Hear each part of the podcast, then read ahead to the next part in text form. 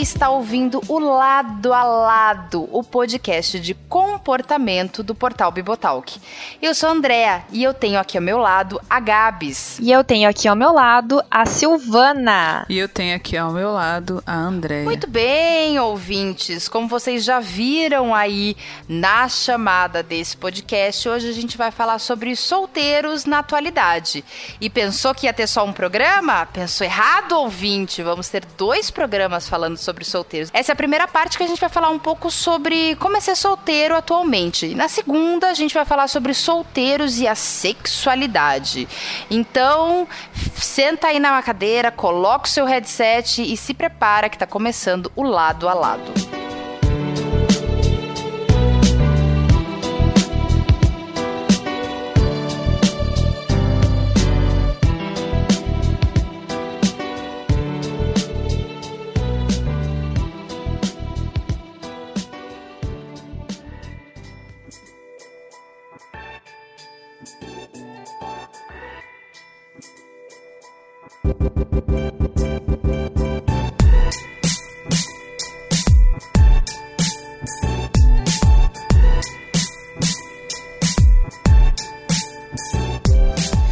Bem, ouvintes, sejam muito bem-vindos ao primeiro episódio da nossa segunda temporada do Lado a Lado. E como você já deve ter percebido, essa nossa segunda temporada vai ser um pouquinho diferente da primeira. Nós vamos lançar os nossos episódios sempre na última sexta-feira de cada mês. E essa temporada vai ser um pouco mais curta e vai ter quatro episódios. Então, lançamos esse episódio agora, na última sexta-feira de setembro, e aí, em outubro, novembro, dezembro, sempre na última sexta-feira do mês, você vai receber aí no seu aplicativo de podcasts ou vai poder encontrar aqui no portal Bibotalk os nossos episódios já postados. Então, sejam muito bem-vindos à nossa segunda temporada. Sintam-se à vontade. Podem pegar um cafezinho, um chazinho, um bolo, um pão de queijo, uma frutinha, uma salada de frutas, algumas castanhas. Sentem-se aqui ao nosso lado e estejam conosco nessa segunda temporada do Lado a Lado. E aí, bora pro programa?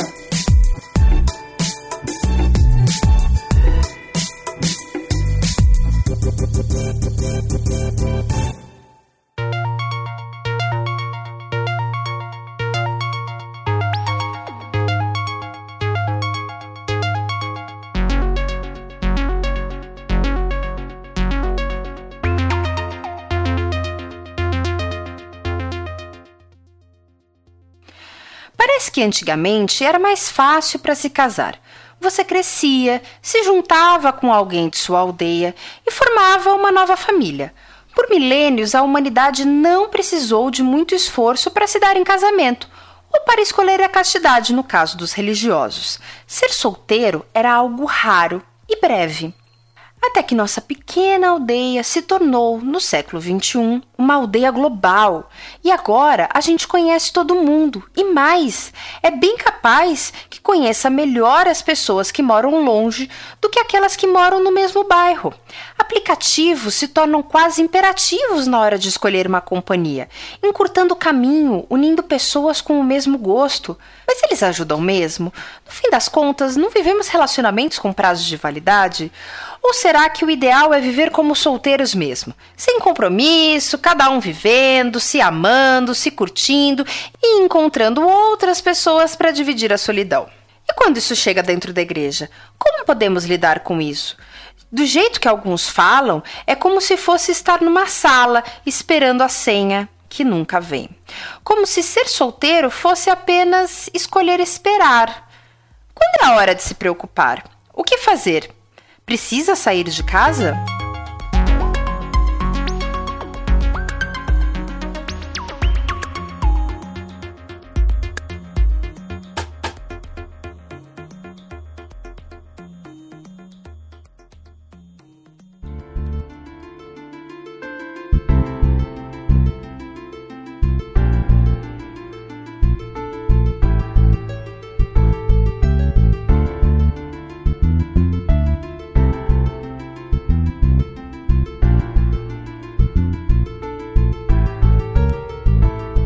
Meninas, o conceito de solteiro.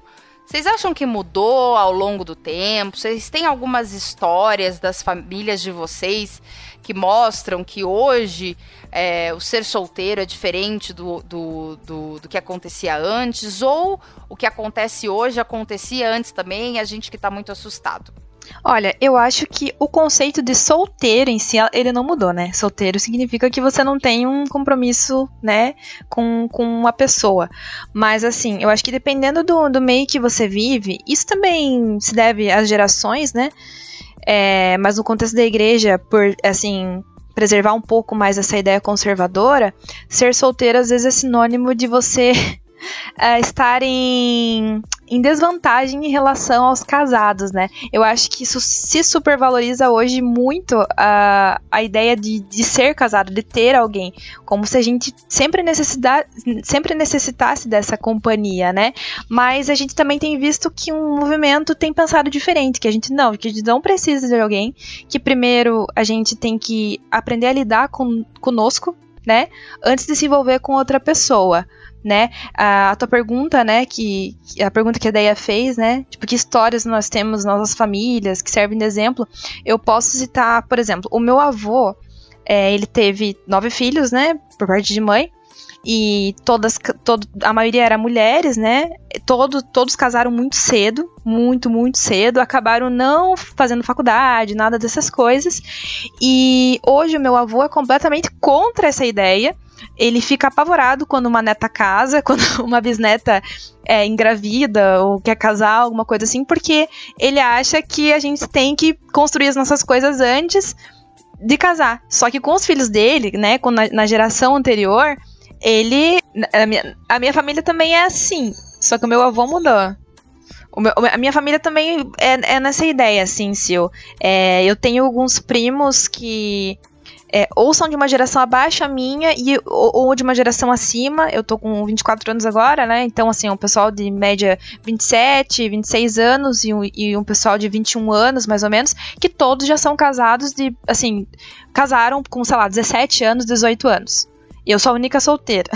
e, e assim, é normal. É, digamos assim, pela cultura da família, ele é normal. Mas quando eu, digo, eu, quando eu disse do meu avô, é que ele sacou que, que não, não sendo certo, porque ele viu que tava perpetuando um comportamento, uma. uma.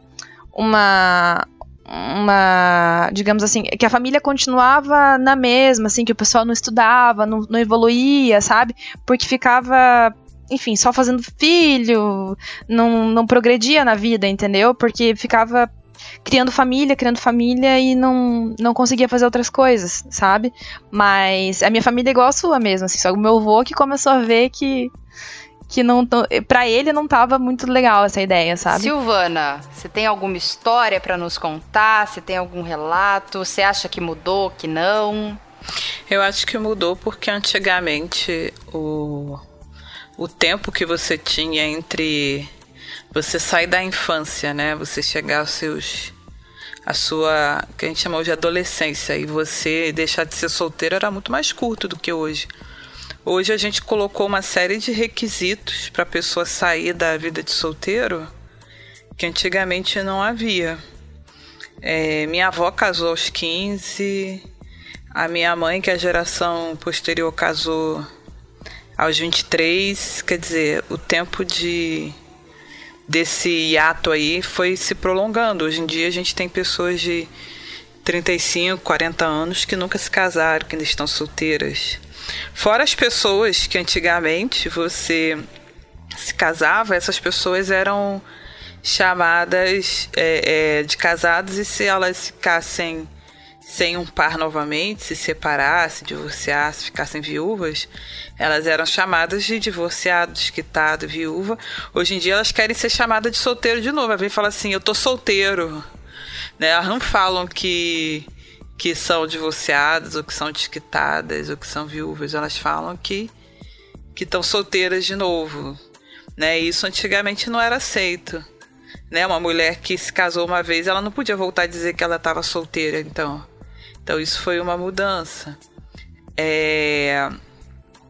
Além, assim, na, da minha família, as pessoas continuam com a ideia de se casarem cedo. é, embora seja incentivado, pelo menos lá da minha mãe, né, esse incentivo muito é, que a pessoa, claro, né, vai progredindo na vida, mas é sempre há uma pressão pelo casamento. E quando a pessoa não se casa até determinada idade, é falado que ela está escolhendo, ela não quer casar, ela não gosta de casar, essas coisas. Então é bem diferente, é um pouquinho diferente do que que a Gabs falou, até porque é, na minha família sempre a ideia de que você não precisa ter bens de consumo para poder casar. Se você é, tem pai, tem mãe, você faz um puxadinho na casa de cima, se aluga alguma coisa, alguém te empresta uma casa pelos primeiros meses. Ah, você. Entendeu? Quem, quem, quem quer casar, a gente dá um jeito. E vocês estavam falando, eu lembrei de um caos que a minha tia-avó contava. Que uma colega dela, uma vez, eu não, não vou saber quem, mas teve uma pessoa que se casou e se casou muito, muito, muito jovem. E que o marido tinha que tirar ela de cima do pé de manga, porque elas tinham, morava numa casa, atrás tinha um pé de manga e essa menina, essa menina se subia todos os dias no pé de manga para comer a manga. Eu já tenho uma história bem diferente da de vocês. Na minha, na minha família tem muitas pessoas que se casaram bem mais tarde, né, do que do que vocês relataram aí. Eu tenho é, tios e tias que se casaram com 25 anos, com 30 anos. Tenho primos que são solteiros até hoje, não se casaram. Eu tenho várias tias que nunca se casaram ou tiveram um começaram um relacionamento uh, como é que chama começaram um relacionamento estável sei lá aos 40 anos de idade isso sei lá há mais de 30 anos atrás. Então, assim, tem uma, um, um histórico diferente. Mas eu, eu vejo que a coisa mudou, mas não tanto. Eu acho que a, que a questão aí de você hoje querer ser chamado de solteiro e não de desquitado ou divorciado, eu acho que pode ter a ver com a mudança da lei, porque antes você podia só fazer o desquite, né? E você não, se podia, não podia casar novamente. Hoje você faz o desquite e você depois você faz o divórcio. Mas assim, fica meio que penoso para a pessoa falar que ah, ela é divorciada, né? Ai, não tive um relacionamento e não deu certo. Parece que é um selo de dei errado na vida. Então, às vezes, a pessoa pode querer ser chamada de solteira, muito que na ideia de assim, ah, eu tenho um. um eu posso ainda dar certo, né? Mas vocês acham que, assim, de forma geral, as pessoas antes casavam mais cedo ou não? Casavam na mesma época que as pessoas de hoje estão casando? Não, obviamente as pessoas casavam mais cedo. Isso era as pessoas. A, até porque é, você não tinha tanta exigência para casar.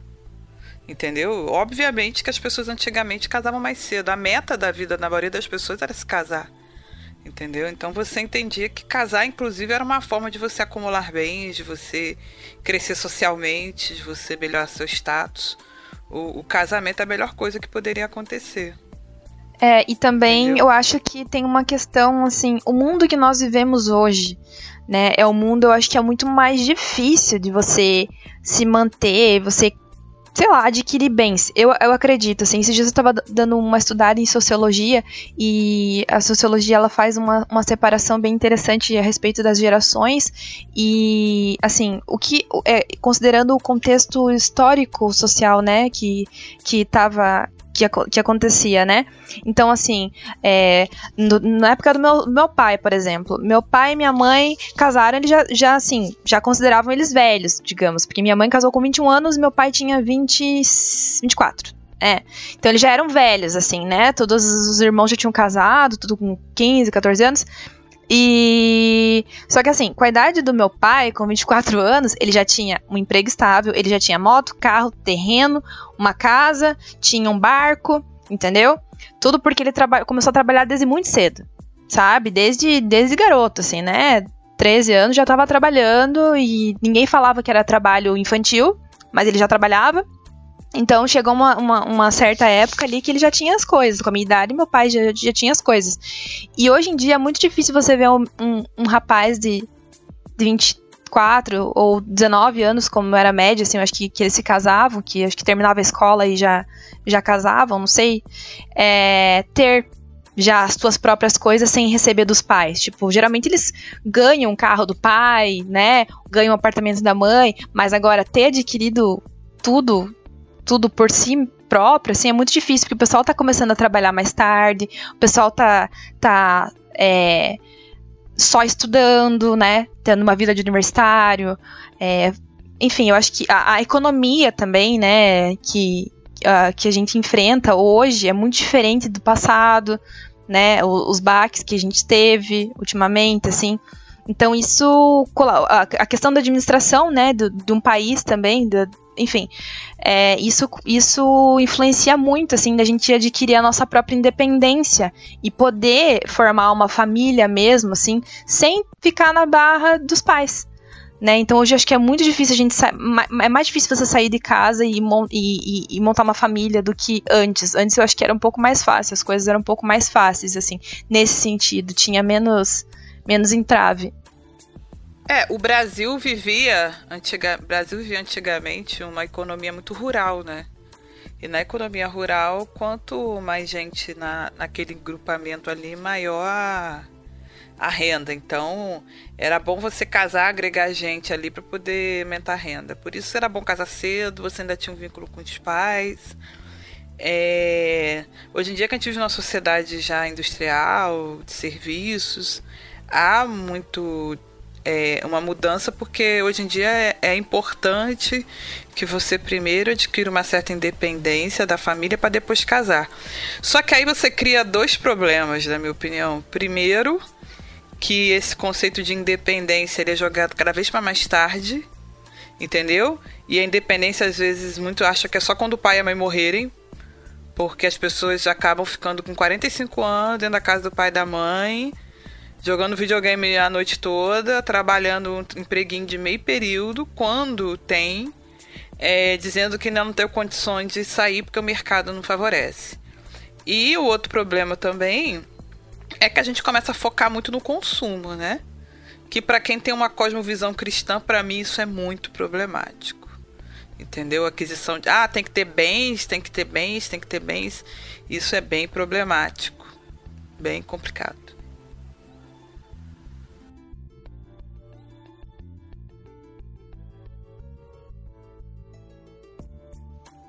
É, eu acho interessante isso nas formações familiares, assim.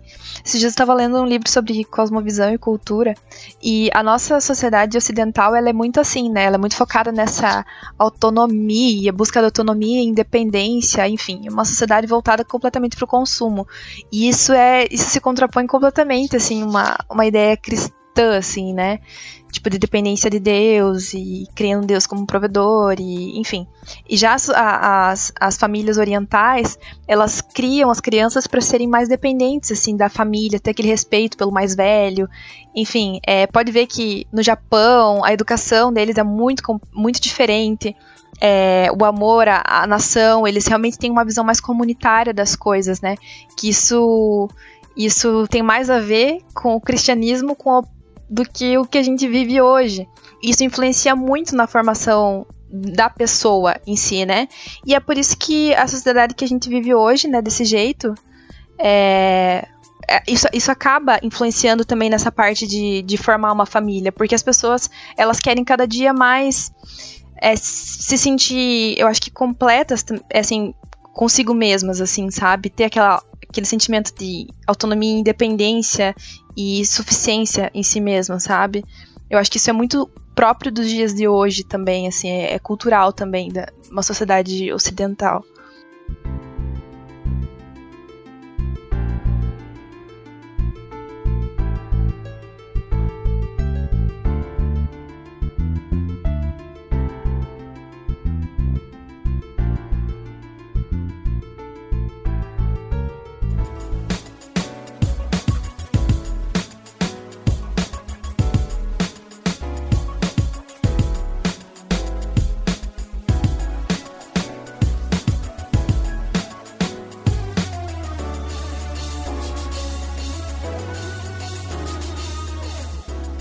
E ouvindo vocês falando, eu estava pensando no seguinte: antigamente, vamos pensar uma família em 1950. Essa família precisava do quê? Ela tinha a renda dela, que era composta por, sei lá, um membro praticamente, só pelo homem, porque a, a mulher ou não trabalhava, ou trabalhava num, num, num enfim, em algo que não dava uma, uma rentabilidade total para casa, ela não mantinha essa casa. E essa família precisava do quê? De roupa. Então, muitas vezes, essa mulher mesmo que costurava roupa, comprava roupa em casa.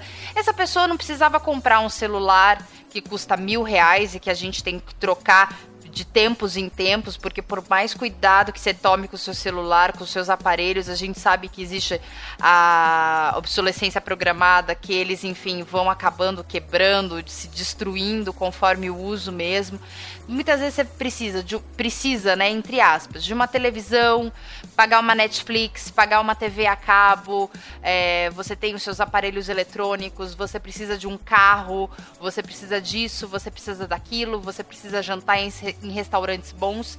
Então eu concordo aí com a Sil que realmente uma vida de consumo faz com que a gente tenha mais dificuldade de estar pleno para constituir uma família.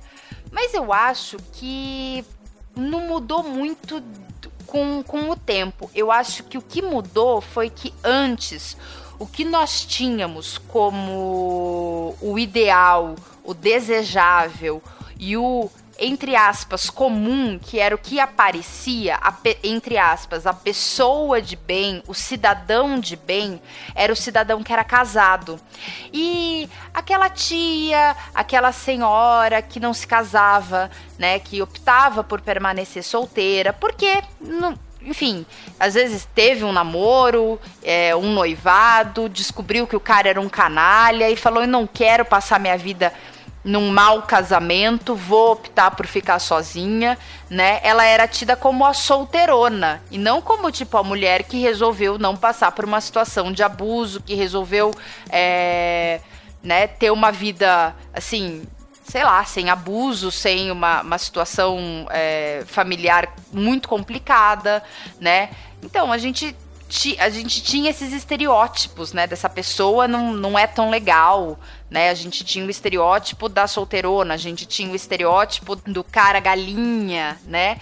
E hoje em dia, e hoje em dia isso que era visto como de uma forma assim, sabe, muito negativa, hoje é visto mais como de uma forma mais positiva. A gente começou a enaltecer a mulher que era que falava: "Não, não vou casar porque não quero ter esse relacionamento ruim" pra gente começar a, a, enaltecer ela, tipo, ai que bom, e que bom mesmo, mas assim, a enaltecer também aqui não procura, eu sou autossuficiente, eu não preciso de ninguém, eu não preciso de nenhum marido, eu não preciso de ninguém para falar o que eu tenho que fazer.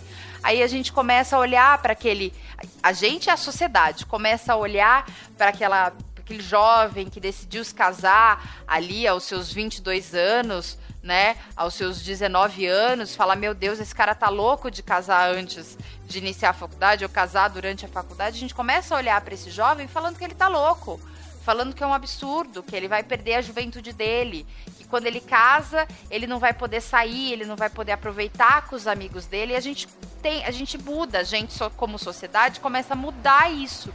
Então o que era que era antes valorizado, louvado e o que era antes desejado deixa de ser desejado para começar a ser visto como boring, como chato e aquilo que era ficava meio de lado, mas existia, porque eu acho que a gente não pode se enganar achando que não existiam pessoas solteiras antes, que há 50 anos atrás todo mundo nascia, tinha infância, estudava, se ter, fazia o colegial e se casava. A gente não pode pensar que todo mundo era assim. Existiam outros casos. Eu conheço muitas pessoas que tiveram outras histórias de vida. Gente assim que nasceu, sei lá, bastante tempo. Tias minhas que nasceram, sei lá, 1930 e nunca se casaram. Então, assim, existiram histórias de vida diferentes, mas elas não eram comuns, né? Mas uh, vocês acham, assim, que a gente tá caminhando para o futuro, que tipo que ninguém mais vai casar? Que assim, que o que vai ser valorizado é tipo ser solteiro e não vou mais casar. Vocês acham que, que isso vai acontecer só no Brasil? Vocês já têm percebido que isso acontece nos países desenvolvidos ou não? Isso é só uma loucura que a gente colocou aqui na nossa pauta. Mas aí, Andréia, para responder essa pergunta, a gente tem que voltar um pouco no tempo, bem, voltar bastante no tempo.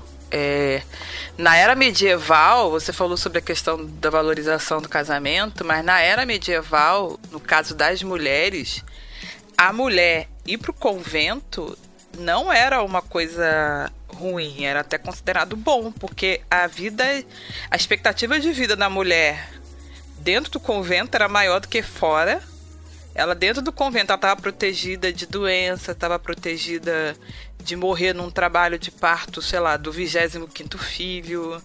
Ela estava protegida de uma vida de trabalho muito forçado, de abusos, né, de sofrer violência, uma série de problemas. Então, eu, tá, eu tô lendo o livro sobre a Catarina Vambora, a primeira dama da reforma, que inclusive tem link de compra na Amazon para o e-book do Kindle. Ok? E esse livro fala, ele tem uma, uma introdução bem forte falando sobre a vida da, da, da pessoa no convento naquela época, né? Século XV, século XVI. E a gente tem uma visão de que as coitadinhas ficavam lá no convento, tristes, abandonadas, mas que muitas delas eram levadas muito jovens, mas quando elas tinham oportunidade de escolher e eu ficar, elas ficavam, porque a vida dentro, a vida de solteira, né? A, a esposa de Cristo era muito mais, mais bem cuidada do que a esposa de qualquer camarada lá fora. Fora que o cara morria na guerra, morria no conflito, ela ficava viúva com um monte de filho, ficava na miséria. Então você é, ser solteira, no caso ali, né? Numa vida clerical era muito mais vantagem do que não, do que você se casar. E tanto que eles falam que quando a reforma veio, muito convento foi destruído à força, foi invadido à força quando começou a reforma radical e, e muita freira foi tirada à força do convento. Porque ela não queria sair, entendeu? Ela queria ficar dentro do convento vivendo solteira, ela não queria sair. É, então, para essas pessoas, é, é, é, depende da, do contexto. O, o, o, essa coisa do casamento, de formar família, eu vejo como uma coisa muito da reforma protestante, né, que trouxe essa questão da importância de você se casar, até como uma contraposição à postura católica. E depois também da sociedade industrial, que veio com essa coisa da sociedade de consumo, de que você tem que formar família, tem que ter filho, que os filhos vão para a escola, depois eles vão aprender um ofício, vão trabalhar, vão formar suas próprias famílias. Agora, é claro, é, o, agora o, o que eu vejo diferença é, a gente sempre teve solteiros no nosso meio, sempre teve. Só que, primeiro, eram menos solteiros do que casados. Você pensar assim, 10 filhos, um ficou solteiro. Entendeu? 15 filhos, dois, duas ficaram solteiras. Em relação a hoje, em que você tem, às vezes, famílias com dois filhos, os dois não se casam. Isso antigamente era muito mais raro. É, as pessoas se casarem depois da idade assim, de 25 anos era muito mais raro. A mulher de 25 anos ela era considerada uma solteirona, inveterada, coisa que hoje, né? 25 anos a pessoa fala que vai casar, a pessoa chama, que isso, menina? Pensa um pouco, tá muito jovem. É, até porque a expectativa de vida aumentou. E também, assim, ficar solteiro antigamente, você. Não é assim, ah, eu quis ficar solteiro. Em 90% dos casos, ele era considerado a pessoa que sobrou. Não alguém que convictamente não quis se casar. A gente vai ter os casos das tias que disseram que nunca iam se casar das pessoas que se decidiram por ficar solteiras, mas em geral a vida de solteira era associada ou a uma experiência negativa ou a uma pessoa que tinha algum problema que o tornava inapto para o casamento. Então tem essas diferenças. E né? eu acho, eu achei interessante, eu achei interessante que a Deia falou ali sobre é, às vezes não pegava mal se você falasse que você era solteiro, era era é como se a pessoa que fosse casada fosse considerada uma pessoa de bem, né? É isso, né, que você falou, né, Deia, no começo ali. É, acho interessante ter um caso que eu trabalhei com uma juíza que é, no dia que ela foi fazer a prova oral, ou seja, a última prova dela, ela ouviu dos, do, do pessoal da organização assim, tipo, você é casada? Ela falou, não, não sou casada. Eles já olharam para ela assim, então, você tem um namorado? Ela, tenho. Então acho melhor você arranjar uma aliança e dizer que é casada, porque aqui o negócio é mais tradicional e eles preferem pessoas que têm que, que né, são mais conservadoras assim. Nossa, eu achei isso um absurdo. Achei isso um absurdo. A pessoa estudou e chegou até uma prova oral e para chegar num tribunal e assim ser julgada por isso, sabe?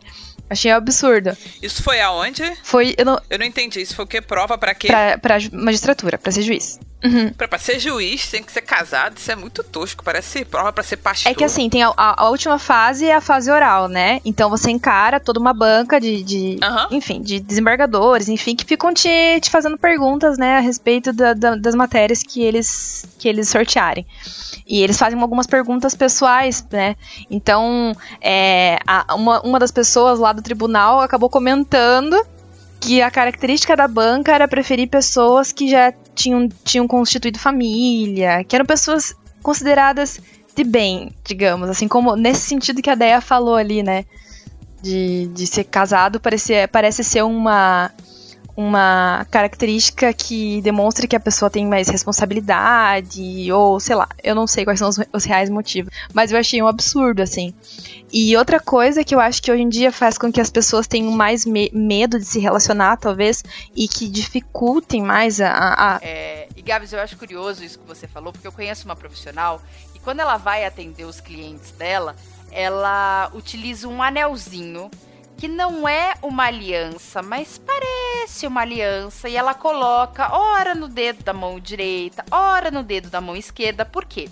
Como ela precisa para realizar o trabalho dela ir na casa das pessoas, muitas vezes ela vai numa casa em que tem um casal, uma família já com, com um, dois filhos, e muitas vezes a mulher que é a que contrata os serviços dela, vai olhar e vai falar: ai, mas será que essa profissional ela não vai dar em cima do meu marido? Será que ela não não vai ficar em cima aqui da, da minha família, do meu filho? Então, para ela trazer uma tranquilidade para aquela para aquela, enfim, para aquela família, para aquela pessoa que a contratou, ela vai e coloca esse anelzinho. E aí se a pessoa fala alguma coisa, ela, ai, não, porque eu tenho, ai, meu meu meu meu gato, meu, enfim, usa algum eufemismo ali pra assim, ela não fala nem que ela tá namorando, nem que ela não tá. Se alguém olhar e falar, ah, eu perguntar alguma coisa, ai, sabe? Mas é um signo ali da, que ela usa para mostrar que, tipo, olha, é, eu tô fechada. Mas por que, que ela faz isso? Ela faz isso exatamente para passar a segurança de que ela não é uma, um, enfim, uma arrebatadora de lares e que a pessoa que a contratar pode ficar tranquila que ela não vai dar em cima do marido dela, enfim. Sim, sim. Mas é, é, é, é, é, é compreensível isso que ela que ela faz, só que ao mesmo tempo é um absurdo, né? Mas, enfim. é, é, porque assim, ela poderia, por exemplo, é, tipo, você ter que colocar um anel para você falar que você é, que tipo, ai, você é uma pessoa séria, né? Mas quantos casais, quantos, quantas pessoas se casam e têm, enfim, relacionamentos, né? É, ruins ou são casamentos de aparência. Essa minha chefe, ela, ela depois que ela, que ela passou por essa prova, ela inclusive casou daí com o namorado dela só no, só no cartório, assim, pra, pra, pra confirmar o que ela tinha dito, né? Imagina. Mas graças a Deus eles vivem super bem. Ai, Mas aí, meninas, nós estamos, nós estamos falando de de vida de solteiro ou da questão da mulher solteira? Porque o homem solteiro não precisa botar aliança, parecer que é mais sério, né? A gente tá falando da vida de solteiro, mas dentro da vida de solteiro, a gente acabou agora de levantar esse ponto de que a mulher que você tá levantando de que a mulher solteira precisa mostrar algo que o homem solteiro não precisa. Não, que eu acho que isso aí é muito mais sobre sexismo do que sobre vida, mulher sobre a questão da vida de solteira, entendeu? Porque na verdade, é, se o homem chegar numa numa empresa, fizer uma prova oral, eu nunca vi um homem, ah, não, ele não é casado, ele não pode ser admitido, entendeu? É, é, é o problema, a confusão toda é é relação à mulher, entendeu? A cobrança de papéis da mulher, porque o homem, é, o status civil dele é muito menos cobrado do que em relação à mulher. Você pode notar que se você tem, né, quem tem primos solteiros aí, há muito mais cobrança para a prima solteira que não casou do que pros primos solteiros. Já, ah, não, estão aproveitando a vida, não. É, tem que tem que aproveitar mesmo, depois casa. A menina não, ó, você vai ficar velha, vai ficar gasta, não vai dar para casar, hein, ó, você quer ficar pra titia. O teu útero vai secar, já ouvi essa. Então, assim, é muito é, é um sexismo que existe, não é questão aí, assim, pensando na vida de solteiro genericamente, é, não, não é assim, não há esse ponto. O problema é da mulher solteira, entendeu? Agora, esse lance aí da prova oral para juíza, é, para magistratura, exigindo, né? Colocando que uma candidata casada ela é, ela é mais é, é, melhor legitimada que uma candidata Pegaria melhor, entendeu? Ela, falaram que pegaria melhor se ela fosse casada. Isso aí é sexismo, entendeu? Porque eu, eu tenho certeza que na prova pro homem não, vai, não vou ficar falando, ah, um juiz casado, ele é melhor que um juiz solteiro. Não. Eles só vão pensar nisso se o cara tiver 55 anos, entendeu? E mesmo assim vão dizer que ele se dedicou à, à vida de magistratura. Quer ver um exemplo? A presidente do Supremo, ela nunca se casou. E isso foi extremamente ressaltado no currículo dela quando ela foi escolhida, né, como presidente supremo. Que ficaram falando tempão que, ela, é, que a Carmen Lúcia não casou. Cara, e daí se a ministra Carmen Lúcia não casou, entendeu? O pessoal fazendo questão de falar por que, que ela não tinha casado, que tinha, se tinha sido uma decisão dela, ou se por acaso ela teve uma experiência ruim. Cara, se ele fosse solteiro, se ele fosse um juiz, o Carmo Lúcio, juiz, da mesma idade dela, tivesse fazendo a, a, a sua chegada lá na presença do STF, ninguém passaria um tempão me explicando por que, que o raio do juiz não quis casar, entendeu? Então isso é muito mais um sexismo do que a questão de, da vida de solteiro. Isso acontece com a mulher.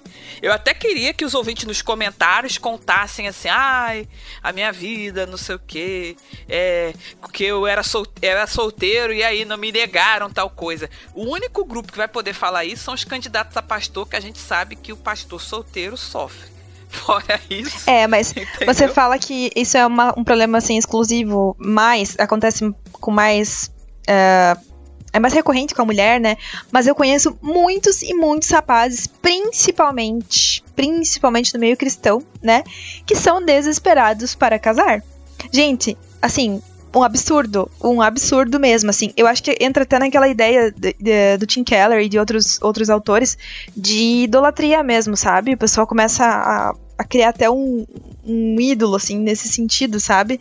E querem, querem casar e ficam se exibindo na internet. E, enfim, conheço muitos rapazes que são assim também. Tipo, não é uma coisa. E, e, e são cobrados, sim, pela família, pela, pelo conservadorismo, pelo meio cristão, assim, muito conservador, às vezes, que, que ele tá inserido. Então acho que não é um problema assim só da mulher, sabe? Mas assim, no meio cristão acho que isso é bem recorrente e, e, aí a pessoa fica mostrando o quanto ela é cristã, o quanto ela é estudiosa da palavra de Deus, o quanto ela é, ele é perfeito, é, vai ser um excelente marido, fica postando frases sobre casamento de livros é, que falem sobre o casamento de pastores é, conhecidos. É, os rapazes também têm essa, têm essa urgência em casar, assim, sabe? Principalmente por causa da, da, parte sexual, eu acho, assim. E existe uma pressão social dentro da igreja, a gente sabe.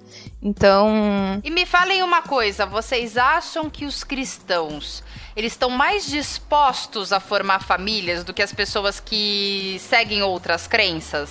Então, voltando aí nessa questão do, do futuro do, da vida de solteiro, eu acho que a, a, o cristianismo ele é muito focado nessa questão da família.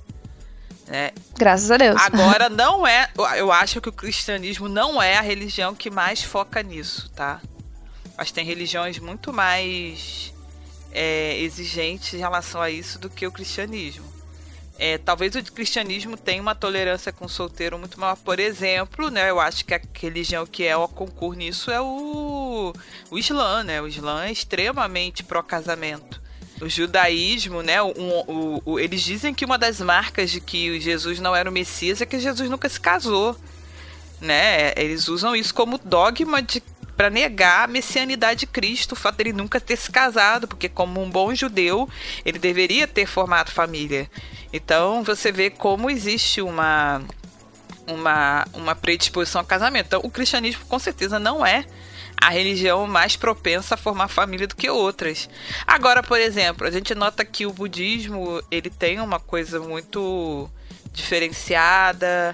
As religiões orientais aí eu já não tenho muito muita intimidade, né, com as religiões do ramo mais de hinduísmo e tudo mais. É, eu sei que há religiões tribais na África em que a mulher casada ela tem status acima da solteira e que também a poligamia é mais aceita e entra nos formatos de família.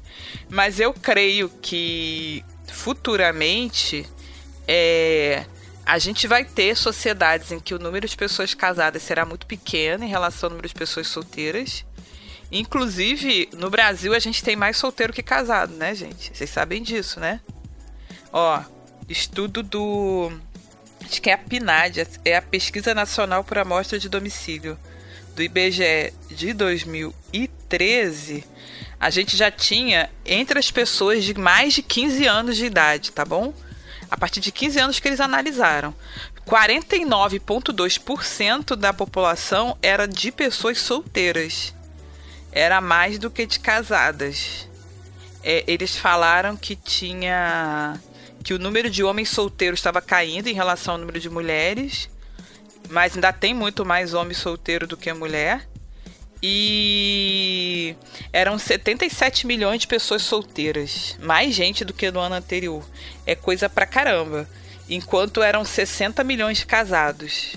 Ou seja, tem muito mais gente solteira no Brasil do que casado. Isso gera um mercado, isso favorece muita coisa. Então, né, imóveis menores, locais muito mais preocupados em dar de conforto para solteiro do que para família. Isso tudo vai fazendo gerar um mercado. Então, eu acho que vai chegar um tempo em que vai ter uma pressão muito grande para as pessoas não formarem família. Hoje em dia, você já ouve isso, assim, as pessoas falando assim: ah, será que vale a pena casar? Ou é melhor casar depois de casar, entendeu? Então, isso são coisas que a gente precisa refletir. Agora, eu acho que o cristão ele é muito predisposto a casar. Só não é o mais predisposto de todos. Olha, eu acho, só para finalizar, né, a, essa, essa, essa questão, eu acho que não que a gente se, a gente caminha para o futuro onde as pessoas não se casem mais, mas acho que a tendência realmente, até com os dados apresentados pela Silvio, né, todos os argumentos, é que a gente se case menos, talvez, até por causa. É, tem aquele conceito do Zygmunt Bauman, né? Da, da liquidez das relações. Hoje em dia a gente tem mais pressa e, e, age mais impulsivamente a ponto de que as relações elas não se consolidem, né? Da, da forma que tem que se consolidar. consolidar. E isso gera muito, muito, muita consequência emocional para as pessoas a ponto de elas não quererem mais se envolver, né? E também, assim, as sociedades que elas são formadas. Uh, aliás, todas as sociedades são formadas por princípios, mas assim, que cultivam princípios religiosos, eu acho que elas têm uma tendência ainda de, de é, realizar mais casamentos, assim, eu acho, né? Eu acho. Só que do jeito que nós estamos, assim, uma sociedade mais secularizada, o pessoal não tem se importado muito né? Então, eu não sei qual é a tendência. Eu, eu, não, eu não posso afirmar qual é a tendência, mas eu acho que realmente a tendência é diminuir a frequência de casamento. Ou, assim, serem realizados mais para movimentar o mercado de casamento. Mas eu acho difícil, assim. Eu acho que hoje em dia nós temos outros modelos, né, de, de relações, né, não só casamento em si, né. É, e eu acho curioso porque eu vejo assim, e eu acho curioso porque assim, eu tenho muitos amigos que não são cristãos. E esses amigos têm se casado. E eu fiquei muito surpresa de ver pessoas que é, às vezes eram de uma família cristã, mas que não exerciam a fé, fé cristã, ou eram católicos ou protestantes, né, de é, nominais, né, se casando na igreja com o tom da pompa, se vestindo de noiva, é, né, mostrando, né, a sua fé. E muitos, muitos casais, cheguei aí é, recentemente num casamento a minha amiga, ela, ela é espírita, ela não fez uma cerimônia religiosa, ela se casou no civil e ela fez uma recepção para os amigos. Nessa recepção não teve nenhum celebrante. Ela, os pais, os pais dos noivos, dos noivos foram, cada um deu uma palavra, falou. Eles se fal, eles também deram uma palavra ali, falaram é, ali algumas palavras e foi isso. Foi uma festa super legal, teve enfim um, um jantar muito gostoso, depois um DJ com música, uma mesa muito bonita. Mas assim, não teve. Não, não é porque o, o ela e o marido não não seguem uma fé cristã, assim, católica, ou uma fé protestante, que eles não se casaram. E eu tenho visto muitas pessoas. Um colega que se casou no. fez uma, um casamento é, hinduísta, eu acho. Não, nem sei se ele é hindu, mas, enfim, ou budista, eu não me lembro. Mas assim, eu tenho visto pessoas de outras fés se, cas fés se casando. Eu acho que nós, assim como cristãos, a gente ouve muito e tem muito, né, uma pressão dentro da igreja para se casar. Né? Ai, você precisa Parece que o, que, o, que, o, que o escopo que se passa dentro do cristianismo é assim: você vai nascer, você vai viver a sua infância, aí você vai viver a sua adolescência. Na sua adolescência, você já vai começando a olhar, namorar alguém, porque ali você iniciou a sua faculdade, ali você já tem que ficar noivo ou já casar enquanto está na faculdade. E ali, depois que terminou a faculdade, você tem que, ó, rapidinho se casar, porque assim, casou, constituiu família para vir uma nova geração. E assim, o que eu tenho visto nas igrejas é assim, essa pressão muito grande para se casar, muita gente não conseguindo corresponder a essa pressão desse escopo que foi criado, porque tem muita gente que, olha, eu tô fazendo a minha faculdade, mas sei lá, eu uh, tive uma oportunidade de emprego, que eu preciso me mudar de cidade, ou eu tenho um emprego que eu me mudo muito né? Então, como que eu vou me mudar muito com a minha esposa ou com meu esposo? O outro, meu companheiro, vai ter que abrir mão, né? De viajar comigo. Enfim, é, situações das mais diversas. Às vezes a pessoa realmente é, pensa, fala: olha, se eu for me casar agora eu não vou conseguir manter a minha a mesma vida que eu mantenho hoje. Então eu não quero casar. E aí entra no que a Sil falou das pessoas estarem mais focadas no dinheiro. Eu percebo essa pressão para pessoas se casar dentro da igreja. Já dei aqui a minha opinião. Vocês percebem essa pressão também ou não? Eu, eu percebo essa pressão principalmente porque eu, eu, eu fui criada né, numa família cristã e toda aquela cultura de, de ter que casar, enfim é, ser uma coisa muito, muito super valorizada, às vezes, essa, essa coisa da, de constituir família. Eu acho que em denominações que são mais, mais conservadoras, mais tradicionais, isso é um pouco mais mais uh, pregada, assim, sabe? Eu vejo bastante porque eu transito muito no meio dos jovens e eu vejo que eles têm uma preocupação bem grande a respeito disso. Eu fico bem preocupada porque uh, isso gera uma, uma uma pressão muito grande, uma ansiedade muito grande, uma ansiedade desnecessária, sabe? Há tempo para todas as coisas e nós temos que buscar o reino e sua justiça, né? E as demais coisas nos serão acrescentadas. Então, assim, é, isso, isso faz com que as pessoas tenham escolhas erradas na vida e se machuquem e acabem machucando outras pessoas. Guarda o teu coração porque dele procedem as fontes de vida. Gente, isso é muito real. Provérbios 4, 23. Porque se o teu coração não vai bem, tipo, gente, é a fonte de vida. As outras coisas parece que ficam, ficam meio desequilibradas, assim, sabe? Então essa pressão, essa pressa, essa coisa de, de, de ter que arranjar alguém, ter que casar, que muitas vezes isso isso acontece sim dentro da igreja, a gente não pode, não pode negar. Eu, pelo menos, já vivi bastante esse contexto. É, hoje em dia eu não ligo mais, na verdade. Isso faz com que as pessoas é, tenham, tomem as escolhas erradas, se machuquem e prejudiquem outras coisas na vida delas que, era tão, que são tão importantes quanto isso, sabe? É, há quem diga que Deus é, tipo, não coloque aquela pessoa perfeita na tua, na tua vida, aquela pessoa especial, como um conto de fadas, é você que escolhe.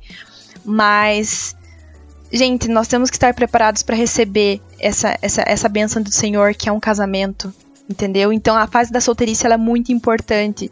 Então a gente não pode ficar entregando nosso coração para as pessoas, deixar eles cheios de cicatriz, entendeu? E na hora que a gente tiver que realmente encarar sermos mães e pais, né, esposos e esposas, a gente tá com o coração com, com tudo desequilibrado dentro da gente, entendeu?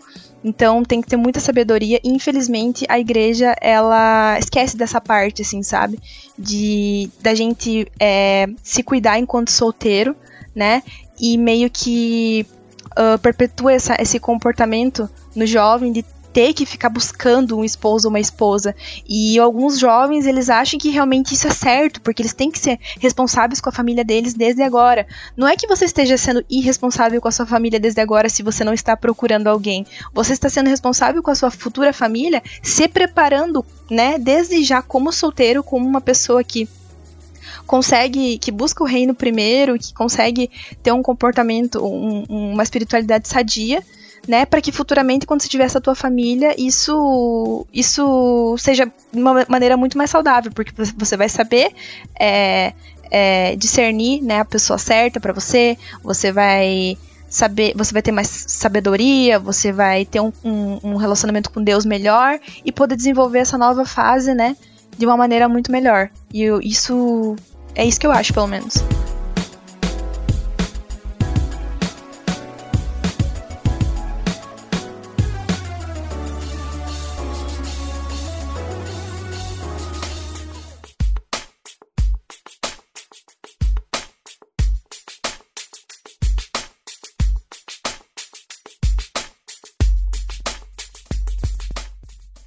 pensando aqui numa coisa, queria ver o que, que vocês acham. Será que esse grande número de jovens cristãos, assim, ansiosos por formarem uma família, não está relacionado com o medo que esses jovens têm de ficarem para titia, de perderem os amigos, porque tem muitas comunidades é, no Brasil que funcionam da seguinte forma: você tem os casados e os jovens. Então você tem ali o Ministério de Crianças, o Ministério de Adolescentes, o Ministério de Jovens e o Ministério de Casados. Quando a pessoa não se casa, ela tem 40, 50 anos, ela está no Ministério de Jovens. E o Ministério de Casados, às vezes, vai fazer, uma, vai fazer um encontro, um culto, e vai, vai falar sobre, sei lá, é, não sei, um exemplo que, sei lá, vai falar sobre a vida na sociedade pós-moderna. Mas é só pro casado. Aquela, aquele, aquele, aquela pessoa, aquele membro que tem 35 anos e não é casado, ele não pode ouvir sobre essa palestra de pós-modernidade que a igreja vai fazer porque ele não é casado. Então esse assunto não é para ele. Será que não rola isso? Porque eu, eu, eu tô aqui achando que pode ser isso. Essa ansiedade é para não ficar pra titia. É, assim, tem uma segregação, né? Eu, assim, eu acho que quem é casado muitas vezes, às vezes acontece. Eu vejo isso. Acaba por não incluir aquele solteiro no, no grupinho dele, só quer sair com, com quem é casal também, né? Eu sei porque eu já vivi bastante isso, né? Mas, é, assim, você tem que. Se, se, você não, se você não se suporta, se você ainda não aprendeu a lidar consigo mesmo, gente, tipo, não coloque uma outra pessoa na sua vida pra, pra, pra lidar com algo que nem você sabe lidar, sabe? Eu, eu, eu acho, não sei, é uma opinião pessoal minha. Então é melhor, melhor mesmo que você fique solteiro e pare e não se incomode com. com. com com o comportamento das outras pessoas, porque isso não vai te deixar de forma alguma sadio, sabe? É, eu, eu, tava, eu tava lendo um livro do, do, do Tim Keller chamado Ego Transformado, e, assim, não, não é sobre esse tema nada, mas acho que interessante que ele faz uma análise de Paulo e ele diz que o Paulo ele não ligava para o que as pessoas pensavam dele e nem o que ele pensava sobre si mesmo, entendeu? Então, assim, é, é isso que a gente tem, tem que tentar é, é, desenvolver na gente, entendeu? Não importa o que as pessoas pensem e nem o que nós pensamos sobre nós mesmos, até porque nós somos criaturas extremamente amadas a ponto de um Deus dar o seu próprio filho para morrer por nós, né? Então, eu acho que a receita para ser feliz e não ter esse tipo de medo e ansiedade é você realmente não ligar e focar em Deus, assim, sabe? Então, é, eu, eu acho eu sou um pouco mais flexível, sabe, em relação a isso. Acho que isso vai muito da cultura organizacional, da cultura local. É, há locais em que realmente todo mundo casa muito cedo Então, não é uma questão de é, pressão, há a questão do efeito manada também. É, eu li um livro que falou o seguinte, que o, os homens têm uma tendência a se casarem quando os amigos começam a se casar. E isso não é por pressão. É, ele chamava de efeito manada mesmo, né? Efeito sigumestre. É que os homens têm um costume de quando um começa a procurar parceira para a vida, eles começam a procurar também. Então isso gera aquela onda de todo mundo se casar mais ou menos na mesma época. Isso não é assim uma questão de uma pressão externa e maléfica, é a questão da cultura, sabe? Então, igrejas, né, que tenham é, essa cultura de todo mundo casa cedo, eu não vejo como um problema. Até porque eu creio piamente que não é o fato de você se casar que vai tornar você um fracassado na vida. É, não é o fato de você se casar que vai fazer com que você seja uma pessoa incapaz de é, alcançar alguma coisa. Se tem alguém aqui que é solteiro e que pensa isso, ou que está casado e diz que a vida ficou uma droga porque você casou, não é por isso não, é porque você é incompetente. O Flávio Augusto, que é dono do WhatsApp, comprou o Orlando City, construiu um estádio, ele é, ele é casado desde muito jovem. Ele está com 40 e poucos anos, já é casado há mais de 20. Entendeu? Então o Flávio Augusto, ele mesmo fala, é casado com filho, e ele levantou uma empresa tamanho do, do WhatsApp que ele vendeu por um bilhão. Então não é o que o casamento não vai te impedir disso. É a sua incompetência que impede. O problema é que quem consegue fazer as coisas casada, ele tem que ter um nível de flexibilidade maior do que aquele que é solteiro. Inclusive, eu já vi pessoas casadas falando que é até melhor para você acumular a renda, porque você tem mais uma pessoa somando. A própria Bíblia diz isso, que é melhor serem dois do que um, porque tem melhor paga do seu trabalho, é melhor serem dois do que um, porque um aquece o outro, porque um cuida do outro. É muito mais fácil você caminhar acompanhado do que sozinho. Então não é esse o ponto. Agora, há locais, né, há culturas, há regiões, isso independe se é zona rural, se é zona urbana, em que há uma pressão local para que as pessoas se casem. As pessoas muitas vezes se casam pelos motivos errados, se casam sem pesar os prós e contras de se casar com aquela pessoa, se casam sem olhar as afinidades com aquela pessoa, se casam às vezes só pela pressão sexual, se casam só porque aquela pessoa canta no louvor né? Se casam só porque aquela pessoa tem uma certa projeção e depois acabam se arrependendo porque veem que a vida de casado não é o que elas esperavam. É, além disso, é, as igrejas que tem muita gente casada têm uma dificuldade de oferecer atividades que sejam atrativas para os solteiros. E aí a gente não está falando dos jovens, está falando dos solteiros. As pessoas não têm assunto para conversar com os solteiros. Elas juntam os solteiros e só querem falar sobre autoestima só querem falar sobre por que, que você não se casou, só querem falar sobre cura emocional, como se todo solteiro fosse um traumatizado. E essa segregação ou essa visão da igreja sobre o solteiro que é o problema. Entendeu?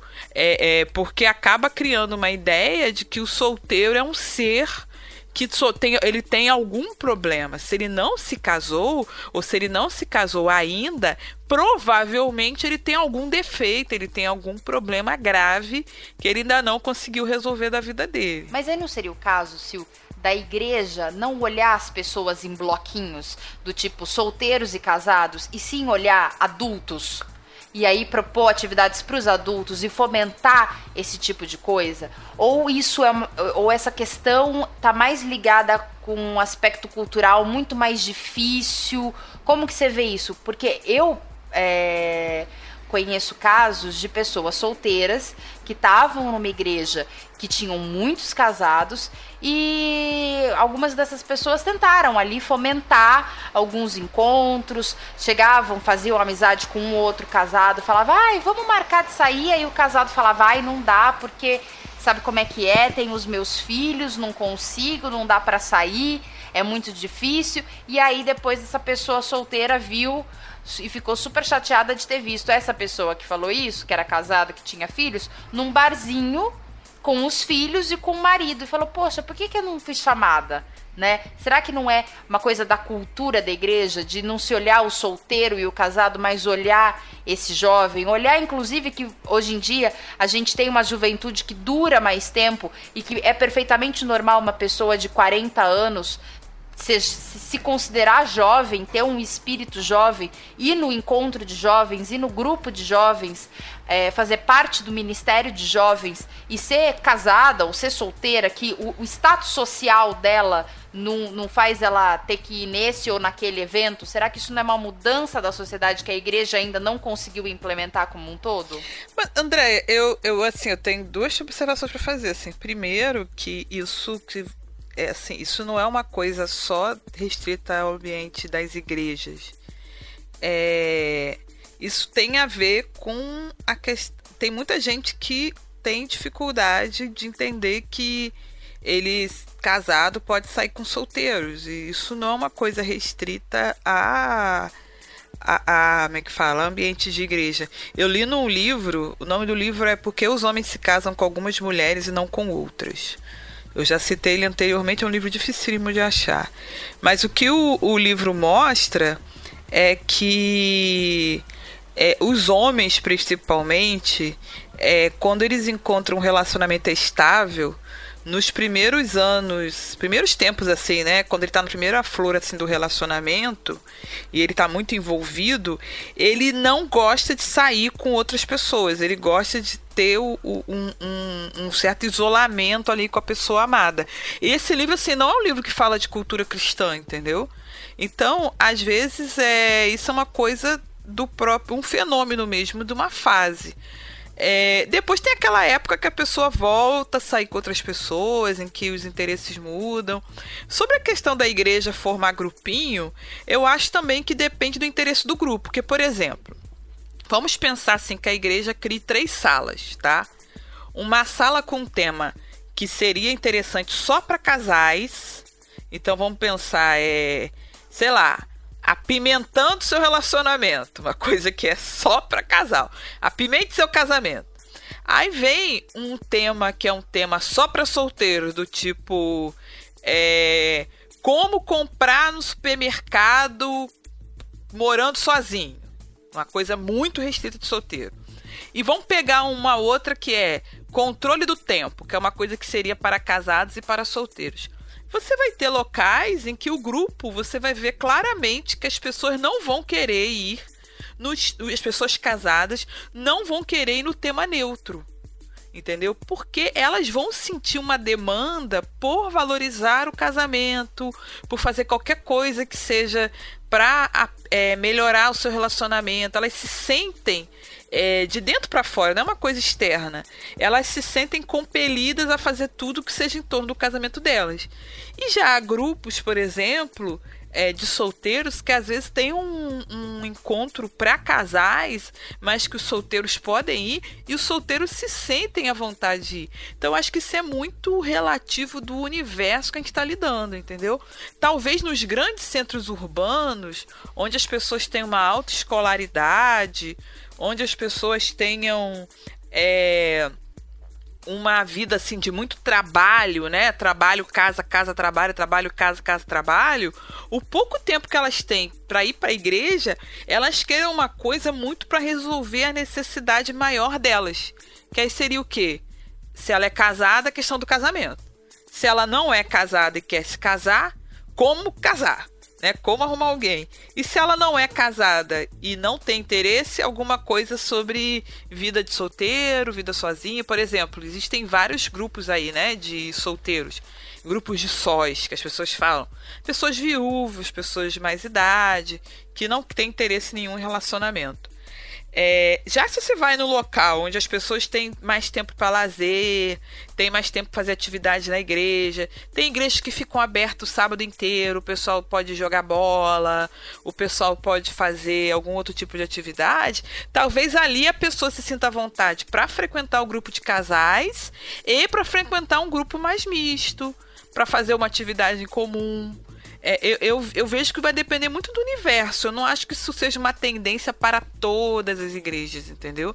Acho que a gente tem que orar caso a caso. Eu, pessoalmente, acho saudável as igrejas promoverem encontros de solteiros, promoverem encontros de casados, mas acho que o foco não deve ser solteiros e casados. O foco deve ser a juventude, o foco deve ser essa essa vida adulta que é jovem, né? E que a gente tem que promover, assim, encontros de pessoas, do que promover apenas só o dos casados ou só o dos solteiros, porque acaba criando esse estigma. E queria perguntar para vocês, o que, que vocês acham que impede hoje os solteiros de se casarem. A gente já falou algumas coisas aqui, já falou, né, que da questão do compromisso, é, realização pessoal, compra de bens, materiais. Mas o que, que, vocês acham que impedem os que, solteiros que impede de se solteiro casarem? de casar? Falta vergonha na cara. Concordo, senhor. Até porque a vida de solteiro é maravilhosa nos primeiros seis meses. Depois começa a brusca. Começa por agora. Mas falando sério, o que, que impede solteiro de casar? Eu acho que as pessoas hoje em dia morrem de medo de amadurecer. Opa, bom ponto, bom ponto. A, a, eu tenho, uma vez na, na célula da nossa igreja, célula de jovens, um rapaz solteiro, inclusive, trouxe um estudo sobre a crise da masculinidade. E ele falou uma coisa muito interessante, que a adolescência é uma invenção recente. A adolescência é uma invenção de mais ou menos uns 70 anos. E as pessoas querem estender a adolescência o maior tempo possível. Quanto mais tempo eu puder ser adolescente, eu vai ser melhor. É tipo realmente o Peter Pan, né? A síndrome de Peter Pan. Eu não quero crescer, eu não quero amadurecer, eu não quero ter responsabilidade. Se meus pais puderem pagar minhas contas, melhor ainda. Se minha mãe puder lavar minhas cuecas, melhor ainda. É, eu não preciso, eu quero viver o melhor da vida sem ter que me responsabilizar. Sendo que a vida, é, antes disso, você sabia que a vida tinha prós e contras. A vida tinha coisa boa e tinha sofrimento também. Não, as pessoas querem viver a adolescência o máximo que podem. Cara, eu lembro assim, a minha adolescência tinha muita coisa boa, mas tinha muita coisa ruim. Depois que você amadurece, você descobre assim como você era um iludido. E a gente tem uma multidão de gente iludida que quer viver como se ainda tivesse 15 anos. Mas a pessoa também não pode casar e continuar imaturo? Do tipo assim, a pessoa se casa, mas o pai e a mãe ainda ajudam com inúmeras coisas. Ou uma ajuda financeira para pagar uma conta, ou uma ajuda mais pontual mesmo. A, aquela mãe que faz comida para filha que está casada e toda semana manda marmita para filha e para o genro comerem durante a semana, ou aquela mãe que recebe semanalmente as roupas da filha em casa, que ela manda as roupas dela e do marido para lavar. Isso também não é uma forma de maturidade? Porque agora parece que a gente está relacionando a maturidade com o casamento. E não, e não necessariamente é assim, né? Mas você tá, você tá falando de autonomia, independência e maturidade. Aí são, são conceitos diferentes, entendeu? Porque eu posso, por exemplo, ter alguém para fazer. É, alguém da família me oferecendo ajuda instrumental e eu ainda continuar senhor da minha casa, entendeu? Depende do, como essa ajuda instrumental rola, entendeu? Vou dar um exemplo. Eu conheço uma família em que a mãe passava a roupa da filha, mas em troca disso a filha oferecia, sei lá, ajuda financeira para a mãe, em vez dela pagar uma empregada doméstica, entendeu? Então isso aí é ajuda instrumental, não é necessariamente uma dependência de maturidade. Aí teria que olhar o caso, entendeu? Acho que isso é muito relativo. Eu que lido muito com famílias assim no trabalho, algumas famílias fazem arranjos um pouco exóticos para manter uma certa estabilidade social. É, eu, eu acho que a imaturidade, quando, por exemplo, a filha está é, dentro de casa, né, não trabalha, não faz porcaria nenhuma o dia inteiro, fica lixando a unha, vendo aquele aplicativo, né? Aquele é, aplicativo de streaming, aquele serviço que você paga todo mês, que eu não vou dar o nome para não fazer anúncio de graça. e a pessoa é, leva a roupa para minha pra mamãe lavar, entendeu? Isso aí não, isso aí é maturidade. Ou quando, né, igual um certo casal que eu conheço, que inclusive não tá mais junto, mas que é, ia para casa, te, chegava em casa do trabalho e todas as noites tinha que passar na casa da mãe para jantar. Por quê? Porque não queria fazer comida em casa. Em troca de quê? De nada, então de preguiça. Aí é imaturidade. Agora, é, às vezes a pessoa faz uma troca de serviço, entendeu? Ah, eu vou levar minha roupa para lavar na minha mãe porque eu, eu, eu tô sem, sei lá, é máquina de lavar em casa. Mas em troca disso, eu vou, sei lá, ajudar a pagar a conta da minha mãe porque a aposentadoria dela não dá conta. Então você tem uma compensação aí, entendeu? Então eu vejo que depende do, do contexto. É, agora quer ver assim, muita gente é solteira e se diz independente. Ah, eu vivo independente, eu sou uma pessoa que eu me viro, eu me basto, não sei o quê. Mas que o pai e a mãe ainda pagam as contas da, do, do apartamento, entendeu? Mas é o pai e a mãe ainda tem que vir para lavar, para limpar a casa, porque a pessoa não consegue contratar um faxineiro para isso. Então, na verdade, é uma semi-independência.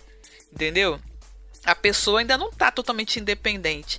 É, e a questão é, é, o que, que é independência, né? A gente também tem que fazer uma.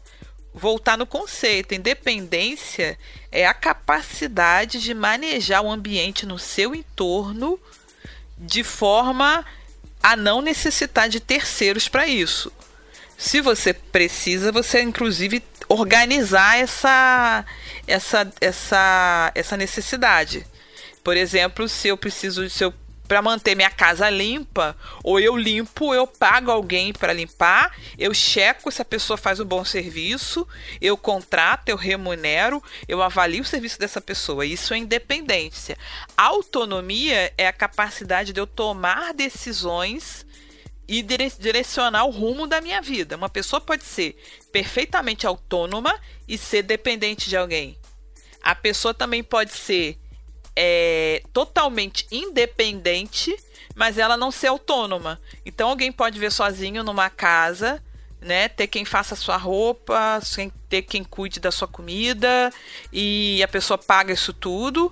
Mas, por exemplo, ela tem uma doença psiquiátrica grave e ela é, para assuntos jurídicos ela não é reconhecida para tratar disso sozinha né uma pessoa por exemplo que tem um problema psíquico grave algumas coisas ela pode ter não ter tanta autonomia quanto gostaria uma pessoa mais idosa ela pode morar sozinha mas vai ter sempre o filho ali tendo que ficar de olho porque pode sofrer, né? A pessoa pode sofrer alguma coisa por vulnerabilidade. Então isso é muito complicado. Agora a maturidade é a capacidade que você tem de saber lidar com a sua independência usando a sua autonomia. A pessoa que é madura, em geral, ela é autônoma. Ela tem capacidade de tomar suas próprias decisões.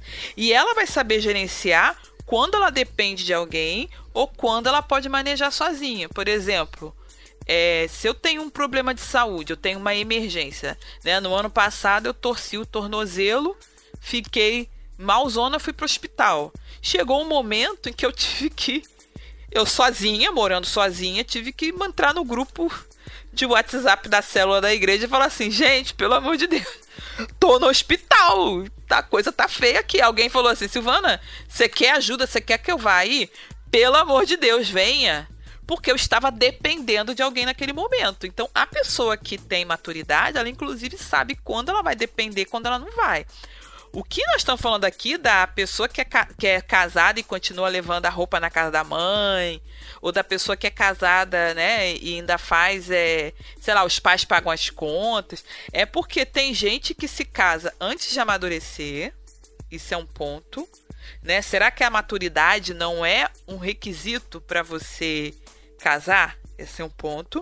E a outra coisa também é que a gente vive muito cenário de exploração, em que uns se deixam explorar e outros exploram até dizer chega.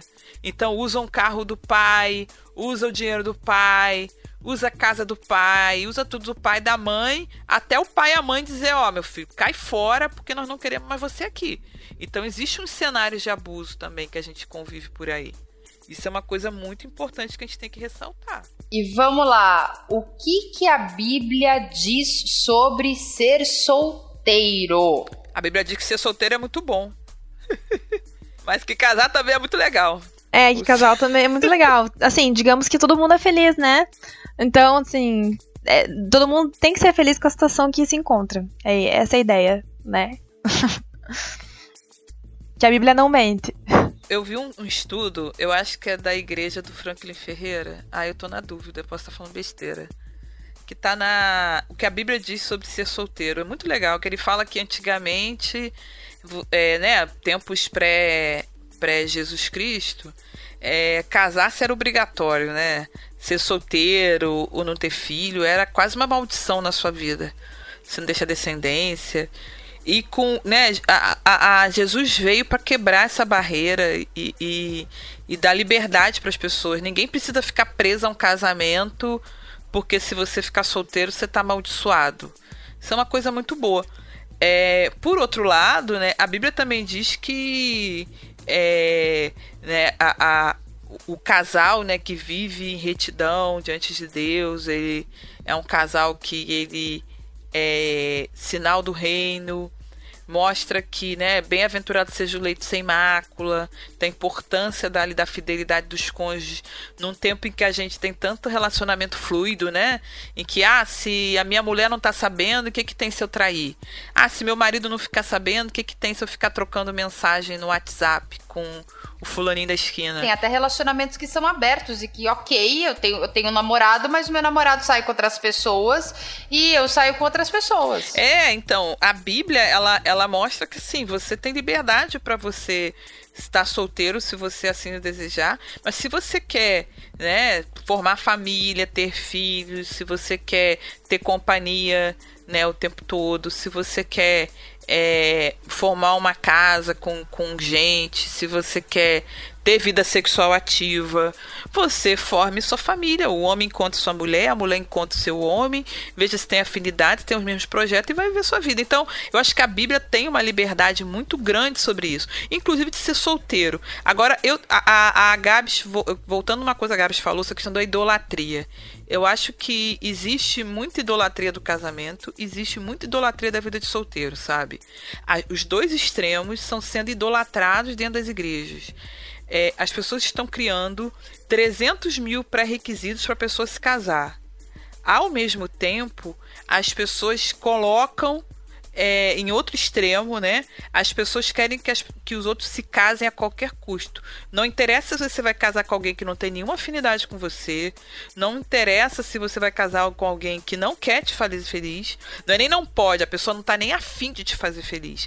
Mas você tem que casar porque você tem que casar e pronto. Está na idade de casar, você tem que casar para mud mudar de fase.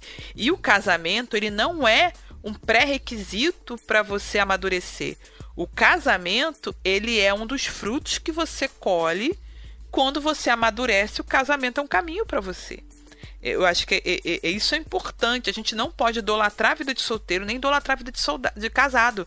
A gente não tem que idolatrar nada. Existem fases e fases. Você tem a fase em que você tem que ficar solteiro porque você não tem renda própria, porque você ainda não conseguiu sequer passar no vestibular, porque você não sabe o que você fazer da sua vida.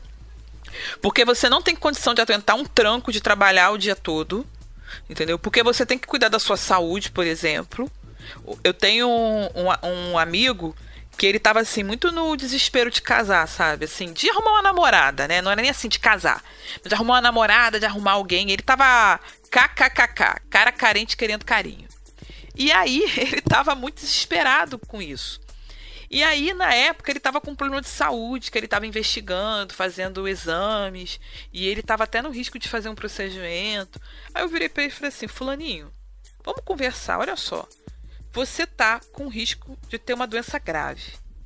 Você está fazendo uma série de exames, você está se deslocando, perdendo o dia de trabalho para fazer exames. Por que, que você não foca na sua saúde agora? Vai fazer o seu o seu tratamento. Depois, quando você tiver pleno, você tiver melhor, se tiver com mais saúde, você vai estar tá em condições de arrumar uma pessoa. E de ter feito assim, ele acabou focando mais na saúde, melhorou e naturalmente ele conheceu uma pessoa para ele. Entendeu? E agora tá namorando, já tá pensando em, em casamento, quer dizer, já tá noutra fase. Isso vale para a saúde? Isso vale, por exemplo, para casa, né? A pessoa não tem nenhuma casa, a pessoa mora, sei lá, de favor com um vizinho né? Mora de favor com um tio que a qualquer momento pode mandar embora.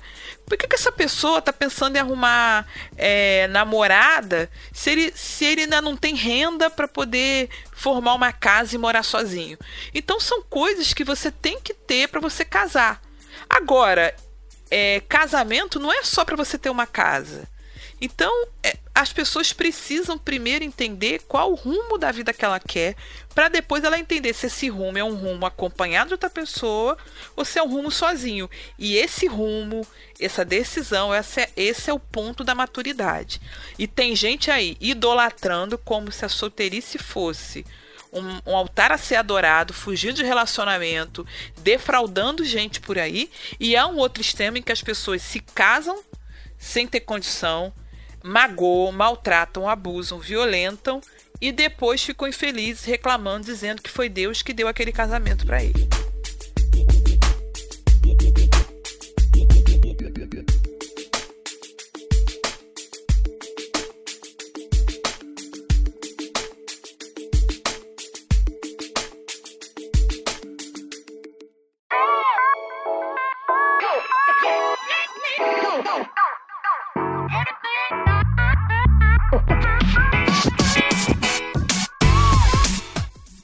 Que os solteiros podem fazer nesse tempo? Eles têm que ocupar esse tempo? Como que eles ocupam esse tempo enquanto eles estão, enfim, solteiros?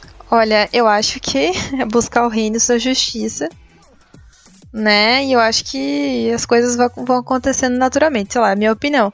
Mas ao mesmo tempo, se você tem esse objetivo de casar e constituir família, como a, a, a Sil até falou, né, que é uma decisão, assim, muito dependendo daquilo que você quer fazer para tua vida, é, você tá atento às bênçãos do Senhor que estiverem perto de você, né? Então, assim, sempre tá tá preparado, se preparar, né, durante esse tempo, mas também talvez é, prestar atenção nas pessoas que Deus coloca na tua vida. Quem sabe o amor da sua vida esteja por ali, porque o amor existe, é muito bom. E e assim, não, não a gente não tem que desistir dele não. Mas eu acho que é isso. Buscar fazer as coisas na igreja, ocupar seu tempo, estudar, se preparar como pessoa para poder receber essa nova fase na sua vida. E esperar, a ideia de esperar, esperar como a Sandy até fez uma propaganda de um programa de, de streaming da Casa de Papel, é, esperar é o suficiente ou não? Olha, em alguns casos, não é que seja suficiente, em alguns casos, é, o esperar, ele significa descansar. E são períodos que o teu coração sente que ele precisa desse descanso, entendeu? Então, assim, em alguns momentos ele é, é, é necessário que você não tenha nenhuma, nenhuma uh, atitude uh, ativa é, nesse sentido, assim, de se relacionar com alguém ou se permitir é, se relacionar com alguém, eu acho que é uma questão de cautela, tanto com o seu coração quanto com o coração de outra pessoa, né? A gente não permitir a defraudação, a autodefraudação e a defraudação uh, do coração alheio, né? Mas, assim, você diz assim, uma, uma quando você diz ideia é, que esperar é suficiente, suficiente para quê? Para se sentir contente com a situação de solteiro ou para resolver a situação de, de, de solteirice encontrando alguém? Ai, é mais no sentido do eu escolhi esperar, né? Que tem essa coisa assim do, ai, você escolheu esperar. É, eu acho que que é o certo, né? A gente guardar o nosso coração e e pensar nas outras pessoas, nos corações das outras pessoas. Eu acho que já é uma atitude que indica um certo amadurecimento, um sinal de que, sei lá, tá próxima, quem sabe, a, a, a fase em que a pessoa possa se permitir crescer emocionalmente com outra pessoa ao lado. Mas esperar é bíblico E, bem, eu acho que essa, esse, esse é o conselho cristão para o solteiro, né? Esperar com responsabilidade, se preparando, só que assim, não parando tudo na vida, mas se preparando, né? Cuidando de si mesmo, dos outros, né? E. Enfim, cada um sabe o seu tempo. Se é um tempo de, de conversar com outras pessoas, o seu tempo de se reservar. Enfim, é minha opinião. Vamos lá. É, o que fazer. Agora, o que fazer no tempo de solteiro? Bem, é, primeira coisa, né? Não ficar na caverna. Tem gente que tá solteira e. Ai, eu não tenho ânimo pra nada. Eu não tenho ânimo pra fazer nada. Né? É, é, assim, é um desânimo. Então, primeira coisa, assim, cara, solteirice é atividade, entendeu? Não é hiperatividade, mas assim, você estudar, você trabalhar, você cuidar dos seus pais, você sair com a sua família, você encontrar seus primos, né? Se você tá na igreja, né? A galera da igreja, então, escola dominical. Ah, mas eu eu, eu, eu acordo cedo a semana inteira, quero acordar cedo, no, quero acordar tarde no domingo. Acorda cedo pra escola dominical, depois você dorme à tarde, entendeu? Então, é, tem multirão missionário, tem é, viagem missionária hoje em dia, né? Antigamente você falava que ia ser missionário, você tinha que entregar a vida, né? Inteira pro, pro, pra, pra obra e ir embora, não voltar nunca mais. Hoje em dia você tem várias agências que oferecem é, missões de curto prazo, você fica 15 dias, uma semana, um mês. Eu, por exemplo, em julho vou em uma que dura uma semana lá na Amazônia. É, você pode fazer várias coisas enquanto tá solteiro. E, eu, eu é, a, a, a, vida de solteiro ela te dá muita liberdade para você, inclusive assim, mudar de planos. O um livro que eu li também sobre vida de solteiro é do pastor Gary Haynes. Ele falava sobre isso, assim, que a vantagem, a benção de ser solteiro, o nome do livro. É, não é o não está sendo editado atualmente, é uma pena. O livro é maravilhoso. Quem achar por aí nos sebos da vida vai se dar bem. É um livreto, bem fininho. E uma coisa que ele fala, que é muito legal sobre a vida de solteiro, é você poder é, tá de férias em algum lugar, surgiu uma oportunidade de viajar para pregar num canto lá. Você vai, entendeu? Vai tocar em tal lugar. Então a banda tá indo tocar em tal lugar. Você tá indo. Ele falou assim: se eu tivesse casado, tivesse de férias com a minha família em determinado lugar, eu nem ia poder parar as férias, virar pra família e dizer assim: ó, partiu Bagdá.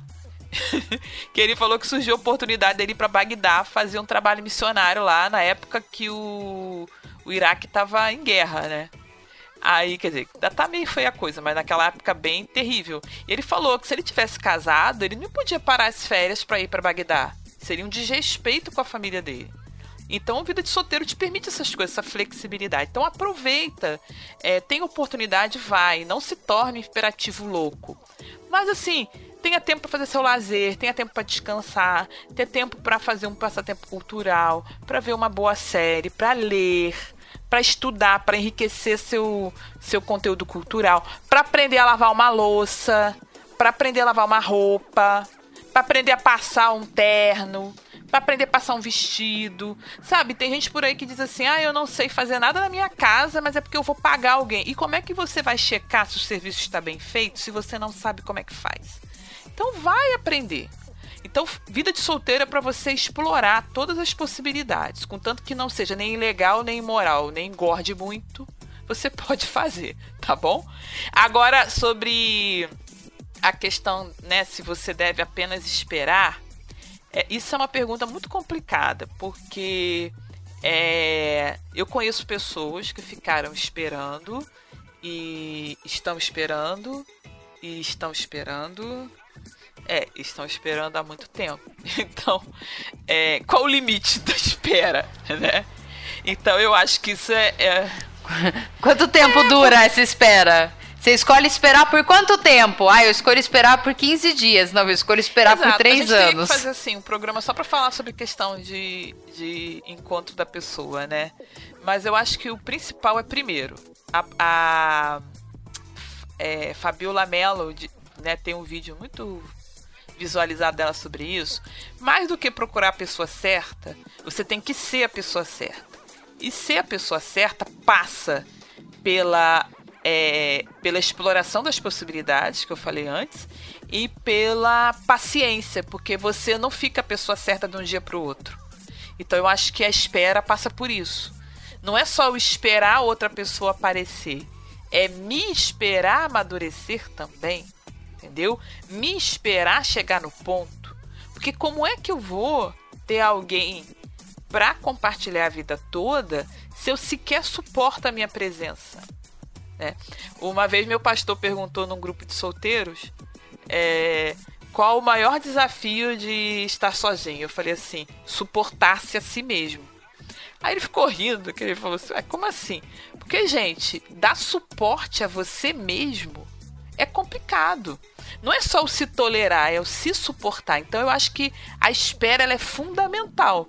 Agora ela é uma espera ativa, no sentido de que eu vou explorando possibilidades, eu vou, né, vai ter trilha do do grupo da igreja. Ah, eu não vou não. Porque vai subir o morro. Cara, liga pra pessoa gerente da trilha e pergunta: vem cá, é uma trilha leve? Olha, eu não sou acostumado a fazer atividade física, mas se for uma coisa devagar, eu vou. Né? Ah, vai ter, sei lá, café da manhã no orfanato é, e o pessoal dos adolescentes vão. Ah, mas eu tenho 24 anos, eu não sou mais adolescente. Pô, liga pro líder.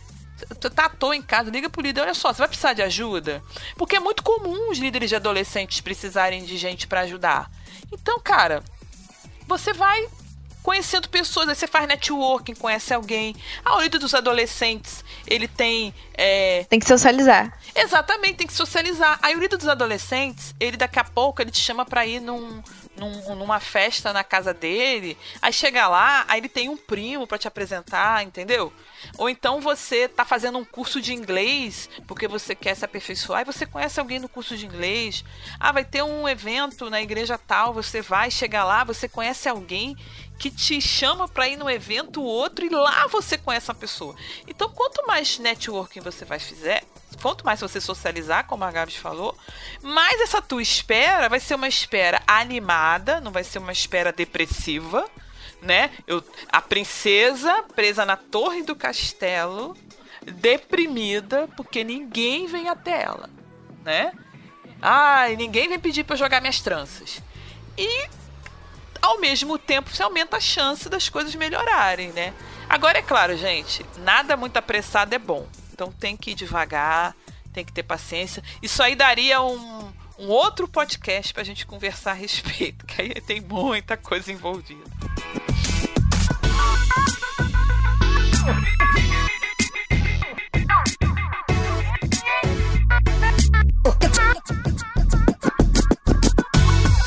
Muito obrigada por estar ao nosso lado nesse 12 episódio do Lado a Lado.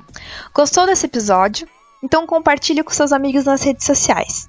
E se quiser continuar essa conversa lado a lado com a gente, manda um e-mail para ladoalado@bibotalk.com. Deixe o seu comentário na postagem deste episódio em www.bibotalk.com e lá você também encontra o link para o nosso grupo fechado do Telegram.